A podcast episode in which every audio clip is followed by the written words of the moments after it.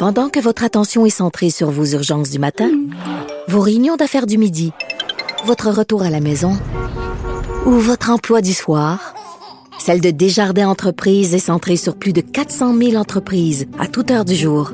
Grâce à notre connaissance des secteurs d'activité et à notre accompagnement spécialisé, nous aidons les entrepreneurs à relever chaque défi pour qu'ils puissent rester centrés sur ce qui compte, le développement de leur entreprise.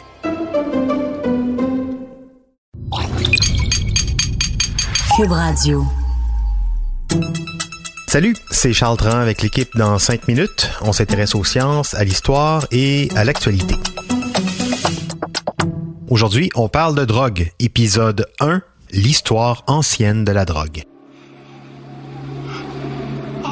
Imaginez, vous êtes en plein néolithique, il y a 10-12 000 ans, vous marchez dans la nature, vous crevez de faim. Ça fait des jours que vous n'avez pas réussi à chasser une gazelle ou même un petit mammifère, un rat, quelque chose. C'est la sécheresse, pas de fruits, rien dans les arbres. Et là, vous voyez une talle de champignons rouges avec des points blancs. Vous sautez dessus parce que vous avez faim puis vous avez déjà mangé des champignons.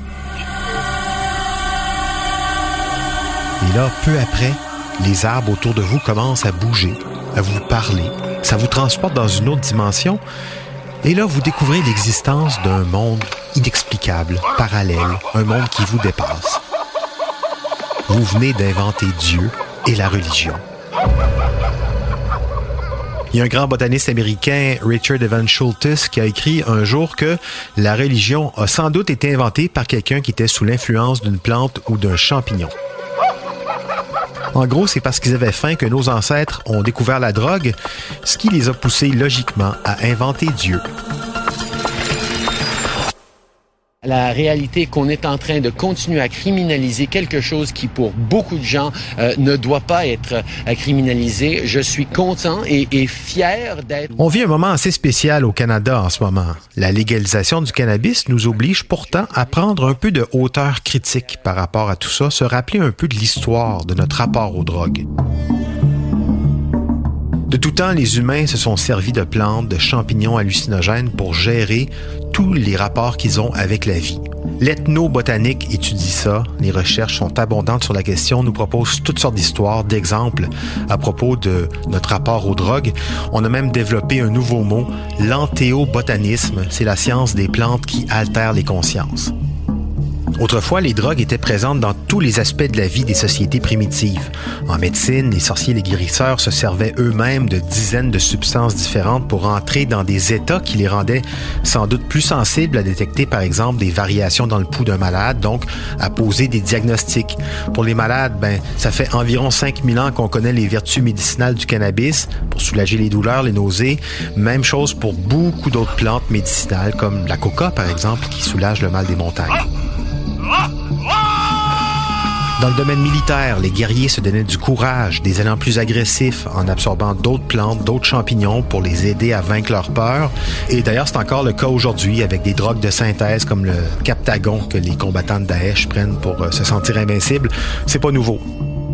Dans la plupart des rites de passage à l'âge adulte, les naissances, les deuils, les plantes hallucinogènes ont été utilisées partout dans le monde pour se connecter avec des dimensions différentes, avec les ancêtres disparus par exemple.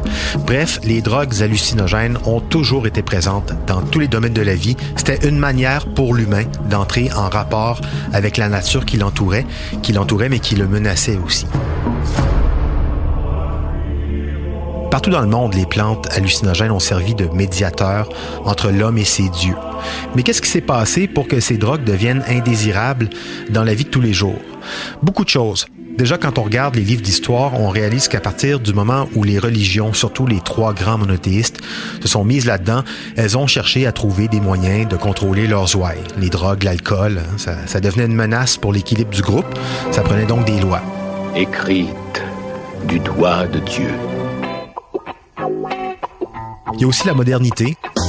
Le fait de vivre ensemble dans des grandes villes avec du confort, une science qui trouve des molécules pour guérir, pour soulager, une science qui prévoit la météo, le fait d'élever des animaux pour se nourrir, ce qui évite des expéditions dangereuses, à chasser le bison par exemple.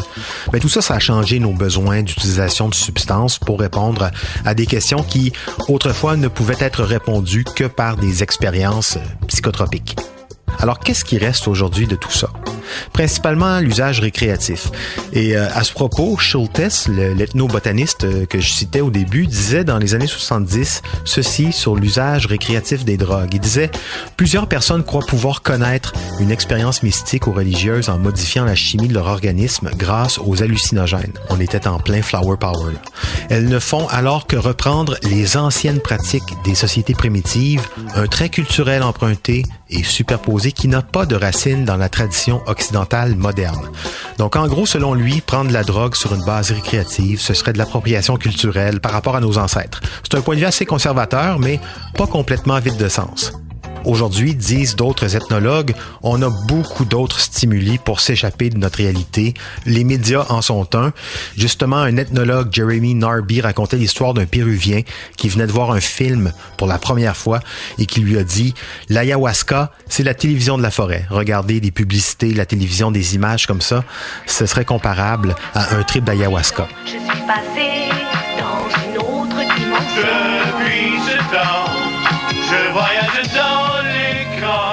Comme quoi, à chaque époque, c'est drogue. C'était en cinq minutes dans le prochain épisode, les religions et leur rapport très complexe avec le cannabis.